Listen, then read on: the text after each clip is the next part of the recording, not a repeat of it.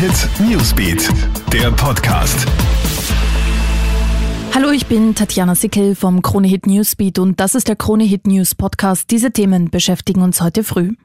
Gibt's heute grünes Licht für die Corona-Impfung? Die Europäische Arzneimittelbehörde wird heute entscheiden, ob sie den Impfstoff von BioNTech und Pfizer zulässt.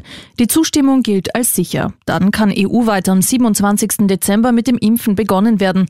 In Österreich steht schon alles für die ersten 10.000 Dosen bereit. Geimpft wird ja Schritt für Schritt. Auf lange Sicht ist aber eine Durchimpfungsrate von 60 Prozent das Ziel.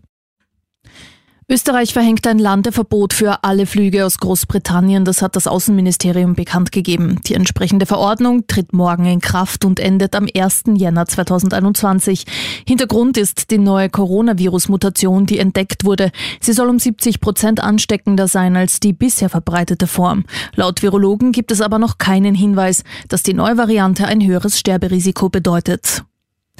Und an einer Bushaltestelle in Innsbruck ist ein 13-jähriges Mädchen von einem Mann angegriffen worden.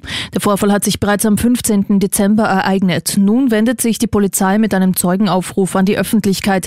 Das Mädchen wurde gegen 17 Uhr an der Haltestelle in der Hallerstraße von hinten attackiert. Der Mann soll ihr den Mund zugehalten haben. Durch die heftige Gegenwehr konnte die Jugendliche den Unbekannten in die Flucht schlagen. Er ist ca. 1,80 groß, 30 Jahre alt, blond und war schwarz bekleidet. Hinweise bitte an die Polizei.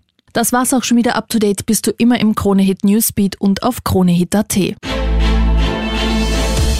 Kronehit Newsbeat, der Podcast.